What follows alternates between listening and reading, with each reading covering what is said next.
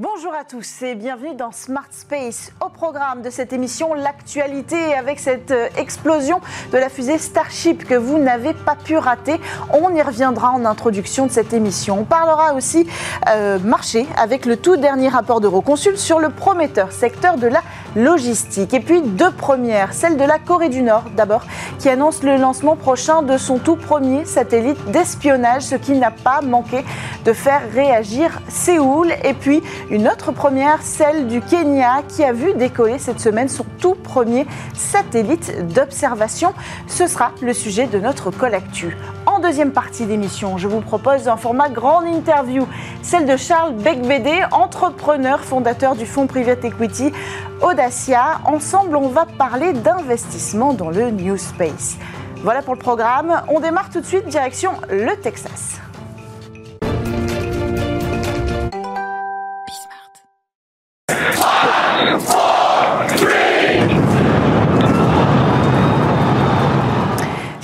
Le plus gros lanceur au monde, a décollé cette semaine depuis la Starbase du Texas. Lancement réussi, oui, mais deux minutes plus tard, à 40 km d'altitude. Avant même d'atteindre la frontière de l'espace, rien ne se passe plus comme prévu. Plusieurs de ces 33 moteurs Raptor ont explosé ou cessé de fonctionner. Résultat, l'ensemble ne maintient plus tout à fait sa trajectoire enchaîne les loopings avant de finalement exploser complètement en vol presque 4 minutes après le décollage. Des images spectaculaires mais aussi attendues tant le défi technologique était euh, élevé. Pour rappel, c'est le tout premier vol test euh, pour cette fusée qui mesure un total de 120 mètres de haut. Si SpaceX parle d'une réussite, on peut s'empêcher de penser que c'est aussi un échec pour l'entreprise qui doit garantir en 2025 le transport des astronautes de la mission Artemis 3 sur la Lune pour le compte de la NASA. Un défi de taille pour la plus grosse fusée euh, jamais envoyée euh, dans l'espace, mais l'entreprise est aussi, euh, il faut le dire, habituée aux échecs et a toujours su en tirer parti avec par exemple les multiples ratés qui ont précédé, rappelez-vous, la réutilisation finalement du lanceur Falcon 9. Alors concernant Starship, il faudra attendre plusieurs mois, selon Elon Musk, avant de voir une deuxième tentative. Autre actualité, le cabinet de conseil Euroconsult publie son deuxième rapport sur les marchés de la logistique spatiale. Il traite des besoins croissants en matière de flexibilité et prévoit trois trajectoires euh, de marché pour les nouveaux services en orbite. Un scénario de base qui chiffre un marché euh, sur 10 ans à 4 milliards de dollars, un scénario faible de 3 milliards de dollars et un scénario élevé de 5 milliards de dollars de revenus. Euroconsult souligne l'importance croissante de la durabilité de l'espace, notamment avec l'investissement des agences étatiques sur le sujet, le marché des SSA, la surveillance de l'environnement spatial, est donc le premier bénéficiaire de ce moteur et on estime qu'il atteindra 1,8 milliard de dollars de revenus entre 2023 et 2032 dans un scénario de base. À l'autre extrémité, le marché de la livraison du dernier kilomètre serait dix fois plus petit et le marché euh, de la prolongation de vie du satellite deux fois plus petit. Voilà pour ce rapport de Reconsult. Autre actualité, la Corée du Nord va lancer son tout premier satellite espion. Le leader nord-coréen Kim Jong-un a ordonné euh, le lancement du tout premier satellite espion de reconnaissance militaire du pays selon l'agence de presse de l'État. Elle précise que la construction vient tout juste d'être euh, achevée dans le pays. Le chef de l'État a visité l'administration nationale du développement spatial, la NADA, euh, réclamant au passage au personnel le déploiement de plusieurs satellites de reconnaissance sur différentes orbites. Une date de lancement serait euh, prévu, mais évidemment, nous n'avons pas plus d'indications euh, sur le sujet, ni même euh, dans combien de temps à peu près ce lancement devrait être effectué. Mais ce qui est sûr, c'est que depuis cette annonce, Séoul a réagi. Dans un communiqué, le ministère des Affaires étrangères de la Corée du Sud a appelé la Corée du Nord à ne pas lancer son satellite militaire de reconnaissance. Nous réclamons, je cite, au Nord de respecter son obligation internationale et les résolutions du Conseil de sécurité des Nations Unies, a déclaré un officiel du ministère. Et puis encore une première, le lancement du tout premier satellite kényan a eu lieu cette semaine. Baptisé Taifa One pour Nation One en Swahili, le premier satellite d'observation du pays a décollé depuis la base américaine de Vandenberg en Californie à bord d'une fusée Falcon 9 de SpaceX. Un petit objet 10 cm sur 10 de largeur, 30 cm de long, fabriqué pour le coup localement. C'est un grand pas pour l'agence spatiale kenyane. Alors pour comprendre les enjeux d'un tel lancement, nous avons justement en ligne Béatrice Hainaut, chercheure spécialisée en l'espace à l'IRSEM, l'Institut de recherche stratégique de l'école militaire rattaché au ministère de la Défense. Béatrice Hainaut, que nous dit ce lancement sur les capacités spatiales du pays? Alors bonjour à tous. Euh, alors le Kenya avait déjà envoyé en, en 2018 un CubeSat, un CubeSat démonstrateur en orbite, donc ça lui a permis d'avoir une expérience euh, positive. C'est une expérience positive et ça lui a permis d'apprendre. Pour le lancement du, du 14 avril dernier, euh, il s'agit donc de son premier satellite opérationnel d'observation. Donc, comme vous l'avez dit, c'est un petit satellite, un CubeSat, qui est équipé d'une caméra optique avec des capacités multispectrales. Donc, pour donner un, petit ordre d'idée des performances, on est sur une résolution euh, au sol de 32 mètres en multispectral et 16 mètres en panchromatique. Ce satellite, effectivement, a été conçu et développé par des ingénieurs kenyans. On les voit d'ailleurs beaucoup à, la télé kenyane. C'est neuf ingénieurs qui ont travaillé pendant deux ans en coopération, un petit peu malgré tout, avec une société bulgare. Alors, les missions de ce CubeSat, elles sont de, permettre une, meilleure gestion des ressources naturelles et notamment de l'eau euh, sachant que le Kenya, comme d'autres, euh, est en proie à de grandes sécheresses depuis quelques années. Mmh. Ce CubeSat a une durée de vie de, de 5 ans et la base qui euh, réceptionnera les images, elle est en cours de construction euh, aux abords de Nairobi. Elle a annoncé comme opérationnelle donc cet été. Donc tout cela, effectivement, est géré euh, majoritairement de bout en bout de bout en bout par des Kenyans.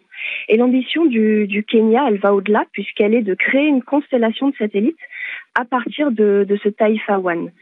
D'ailleurs, l'agence spatiale kenyane, qui a été créée récemment en 2017, elle porte cette politique spatiale nationale qui est euh, assez ambitieuse, car il est même question euh, dans le futur que le Kenya réalise lui-même ses lancements de satellites depuis un, port spatial qui est à, construire, sachant en plus que le, le Kenya euh, bénéficie d'une position géographique qui est plutôt avantageuse puisqu'elle est euh, très proche de l'équateur.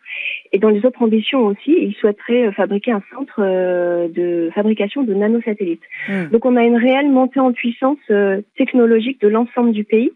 Euh, qui a su également. Le pays a sa propre politique spatiale, on comprend dans, dans, ce que vous nous donnez, et des éléments de l'ambition kenyane, mais il s'inscrit aussi dans un contexte d'union des pays africains. Oui, tout à fait. Le, le Kenya euh, s'inscrit d'ailleurs pleinement dans la stratégie spatiale de l'Union africaine, qui date de 2019, la dernière en date.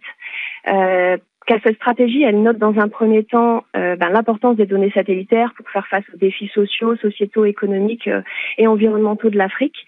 Elle souligne vraiment la plus-value des données satellitaires, mais elle affirme aussi une ambition euh, cette stratégie qui est à terme de ne plus externaliser les besoins en termes de services spatiaux, mais de développer des capacités spatiales africaines. Donc il y a aussi une volonté de coordonner et de mutualiser les acquisitions des systèmes spatiaux, puisque l'Union africaine, c'est quand même 55 pays partenaires. Et l'ambition, c'est de ne pas créer de redondance et d'essayer de partager les données. Donc, euh, en règle générale, elle veut favoriser les coopérations entre les États africains. Et d'ailleurs, en 2019 également, les États de l'Union africaine ont acté la décision de créer une agence spatiale africaine qui est effective depuis janvier 23. Bon, les bâtiments sont en train d'être construits. Elle est au Caire, en Égypte, euh, au sein de la cité de l'espace, entre guillemets, euh, égyptienne.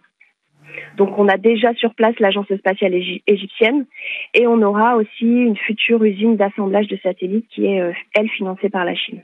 C'est une vraie question de souveraineté aujourd'hui pour l'Afrique d'être capable de développer ses propres infrastructures, vous l'avez dit, ne serait-ce qu'en matière de données spatiales. Oui, tout à fait.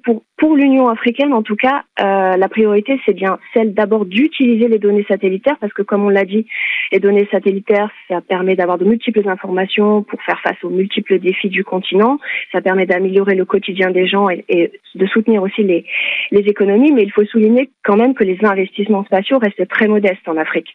Donc la stratégie, elle vise aussi à cette prise de conscience collective qui se matérialise d'ailleurs par cette, la création de cette agence spatiale. Mmh. Donc aujourd'hui, on peut avoir des achats sur étagère euh, pour acquérir de l'expérience, notamment dans le domaine de l'observation, mais aussi de la communication, de la connectivité, parce que c'est notre application qui va être très importante pour l'Afrique. Et ça passe aussi par les coopérations internationales. On a des coopérations plutôt classiques, traditionnelles avec l'Europe, la Russie, mais de plus en plus avec les États-Unis et surtout la Chine, euh, qui investit énormément en Afrique dans ce domaine comme dans d'autres, dans le cadre de son initiative des nouvelles routes de la soie. Donc on voit, comme vous le disiez, le Kenya, là pour le coup, est, est souverain avec son satellite d'observation. Euh, qui est constitué, euh, qui est réalisé en interne, mais les États africains ne sont pas tous au même niveau technologique. On peut juste citer euh, ceux qui sont peut-être les plus avancés en la matière, comme l'Égypte, le Nigeria, l'Afrique du Sud, même si euh, la liste n'est pas exhaustive. Et puis dernier point, certains États ont, ont des besoins d'ordre plus sécuritaire comme celui de la surveillance des frontières ou l'observation des régions euh, sujettes à conflit. Et dans ce cas, effectivement, la souveraineté en matière de données spatiales devient beaucoup plus évidente. Merci beaucoup, Béatrice Edon, d'avoir pris le temps de réagir à cette actualité. On reviendra sur le sujet prochainement euh, dans Smart Space. On enchaîne avec le Space Talk sur Bismart.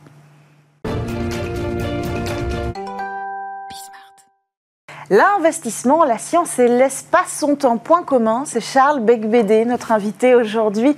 Euh, nous allons faire toute une grande interview euh, avec lui pour faire le tour du sujet de l'investissement spatial, euh, porté notamment avec le fonds d'investissement Expansion. Bonjour Charles Becbédé. Bonjour Cécilia, merci de m'inviter. Bienvenue sur le plateau de Smart Space. Alors vous êtes euh, passionné de science et d'espace, vous avez un diplôme d'ingénieur et vous avez même travaillé dans le secteur euh, spatial un temps avant de finalement, je vous cite, trahir vos idéaux de jeunesse pour devenir banquier d'affaires et entrepreneur, comme vous l'avez dit à nos confrères euh, du magazine Entreprendre. Finalement, ce parcours d'entrepreneur, il vous a quand même ramené à vos amours de jeunesse. Heureusement. Oui. En effet, j'ai toujours été passionné de haute Je voulais être astronaute, puis euh, astrophysicien. Et puis, euh, voilà, la vie professionnelle a, fait que j'ai été dans d'autres voies. Bon, j'ai pu euh, épanouir ma, soif de curiosité quand même. J'ai créé plusieurs entreprises dans la finance, dans l'énergie. Mhm. Et là, maintenant, c'est l'investissement. Euh, mais c'est l'investissement euh, dans la deep tech. Et on a, euh, Audacia est devenu progressivement une sorte de, spécialiste du financement de la deep tech. Mhm. en France, en Europe, dans le monde même. donc il y a les technologies quantiques, mhm. avec les fonds cantonation.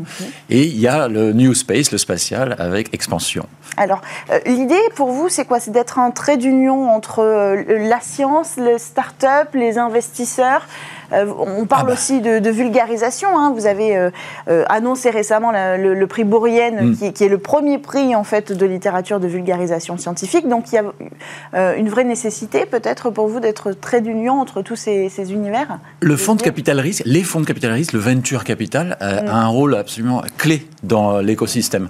Parce que, bon, d'abord, en Europe, on est bon au niveau académique. On a des grands centres de recherche qui sont parmi les, plus pointus au monde dans toute une série de disciplines. On a aussi des grands groupes industriels euh, qui sont des champions mondiaux. Euh, mais lorsqu'il y a des mutations, des révolutions technologiques, euh, il y a un acteur qui est très important, c'est l'entrepreneur, le, scientifique qui, qui, part de son labo et qui crée une entreprise. Et donc, euh, ça, c'est un vrai phénomène de société. D'ailleurs, l'entrepreneuriat, euh, c'était il, y a 30 ans, euh, les jeunes voulaient être fonctionnaires. Maintenant, ils veulent être entrepreneurs. Très bien. Mais il ne faut pas que les entreprises qu'ils créent soient, restent toutes petites. Il faut leur donner les moyens de devenir des, leaders technologiques de demain. Mhm. Dans la guerre mondiale, je dis souvent ça, dans la guerre mondiale des, des hautes technologies, L'Europe n'a pas gagné toutes les premières batailles, mais on n'est pas condamné à toutes les perdre. Et pour ça, il y a besoin justement de, grandes sociétés de capital risque pour accompagner les entrepreneurs au-delà de l'amorçage, dans la phase de décollage et dans la phase de conquête de marché pour devenir les, grands leaders mondiaux de demain. Alors c'est ce que vous proposez avec le fonds Expansion, qui est un fonds qui a été euh, euh, dévoilé l'année dernière. Euh, d'ailleurs sur le plateau de Smart Space, un petit peu par inadvertance, il faut bien le, avec, François Chopard. avec François Chopard, qui est le fondateur et le dirigeant de Starburst. Alors, quand vous avez dévoilé ce fonds, la promesse c'était 300 millions. Oui, alors on est, euh, on, est sur le chemin vers les 300 millions, rassurez-vous. Mhm. Euh, là, on est euh, aux, alentours de 100 millions, mhm. donc c'est très bien. On a déjà commencé à déployer une partie de ces capitaux. On est dans un portefeuille de 11 entreprises déjà, mhm. hein, donc 9 dans le New Space et 2 en New Aero. Et elles, elles, grandissent vite, et c'est la raison pour laquelle on est heureux que ces 100 millions soient presque là. On est en train de finaliser les négociations avec les grands euh, institutionnels euh, privés et publics, mais ils sont déjà, mm. euh, certains sont déjà là et, les autres sont en train de finaliser mm. ces accords. Et donc, le fonds donc, sera doté de, beaucoup plus de capitaux que, que l'année dernière, désormais. Et on va pouvoir donc continuer à accompagner nos, mm. très belles startups. par exemple, Latitude, moi, mm-hmm. ou, Hyperspace dans, le lancement de, fusées. Hein. On, a, on, a, tous vu, évidemment, le, lancement de la, de la fusée d'Elon Musk hier. On l'a vu. Euh, la physiologie, hein, lui, euh, Elon il dit rocketry, mhm. mais la physiologie en français, c'est une, c'est la science de, des fusées, est une science euh, qui progresse mhm. chaque jour. Mhm. Il y a parfois des difficultés, il y a, parfois, ben, il y a des étapes et, qu'il faut franchir. Mais nous avons en Europe, bon, bien sûr, Ariane, mais nous avons aussi toute une série de, d'entrepreneurs privés qui se lancent dans la bataille et qui sont très bons, dont euh, Latitude, par exemple, euh, je, le recite, et, donc on les accompagne avec plaisir. On va revenir sur ce choix hein, euh, mm. des, marchés mm. à acquérir dans le cadre du fonds expansion et à porter dans le New Space. un an du fonds expansion, quelle leçon on retient, quel bilan on fait de cette expérience de financement dans le spatial qui a quand même énormément de difficultés? Oui, alors c'est toute la tech qui euh, a un peu souffert hein, de, disons, de, la hausse des taux d'intérêt et, des, troubles sur les, marchés financiers, bien sûr. Mais la deep tech, ça n'a jamais été facile. Euh, même en 2021, qui était une année absolument incroyable pour la tech, la low tech, mhm. la deep tech, euh, on avait toujours du mal à convaincre les investisseurs. Ça prend du temps, mais je crois qu'ils prennent de plus en plus conscience mhm. qu'il y a donc des, énormes défis qui se posent à la planète. bien sûr, le défi climatique, les défis mhm. des inégalités tous les défis énergétiques, mm. et, et que il y a des révolutions technologiques qui permettent d'adresser ces défis et, aller chercher de la valeur mm. euh, dans, euh, plus profondément en allant euh, dénicher dans nos meilleurs labos de recherche fondamentale des, des, découvertes qui ont été faites par des scientifiques et qui méritent mm. maintenant de passer au stade applicatif, au stade industriel. Et, ça, ça permet de créer des valeurs, surtout quand on est au tout début. Parce que nous, notre stratégie, c'est d'investir en préamorçage et amorçage juste après que la boîte a été créée par les mm. entrepreneurs. On ne se substitue pas aux fondateurs, mais on va les accompagner mm. sur toute la phase de création de valeur importante des, premiers jours, des premières années, et mm. puis après, jusqu'à jusqu'à ce qu'on appelle dans notre jargon la série A, série B et au-delà. Mais alors comment on, pallie euh, ce, grand obstacle dans le secteur spatial qui est le temps? C'est-à-dire que euh, la question de la rentabilité, du retour sur investissement, euh, dans ce secteur peut-être plus qu'ailleurs, elle est difficile à appréhender pour pour les investisseurs qui ont besoin quand même de. Bah, écoutez, euh, non, c'est comme dans tous les secteurs. Euh, il faut. donc, il faut, donc, quand on a un entrepreneur qui nous mm. propose quelque chose, d'abord, on analyse le marché. Donc, il faut comme on est dans la deep tech et qu'il y a des risques donc élevés, mm. il faut qu'il y ait un marché très important. Mm. Donc ça, c'est la première chose. Si évidemment l'entrepreneur nous, propose euh, un marché qui est euh, un peu rikiki, euh, une niche, mm. on, va, dire bah non, ça, ça ne pourra pas, on pourra jamais atteindre la rentabilité qui permet de compenser cette prise de risque. En revanche, donc déjà, des grands marchés. Et là, c'est le cas. Dans le, New Space, on, parle en centaines de milliards de dollars voire au-delà, euh, sur un horizon de, de, 10 ans. Donc, mm. euh, donc le marché, il est en général là. Mm. Euh, après, bien sûr, la qualité des entrepreneurs, la, technologie, mm. et puis ensuite les discussions de, valorisation, évidemment, mais ça, c'est...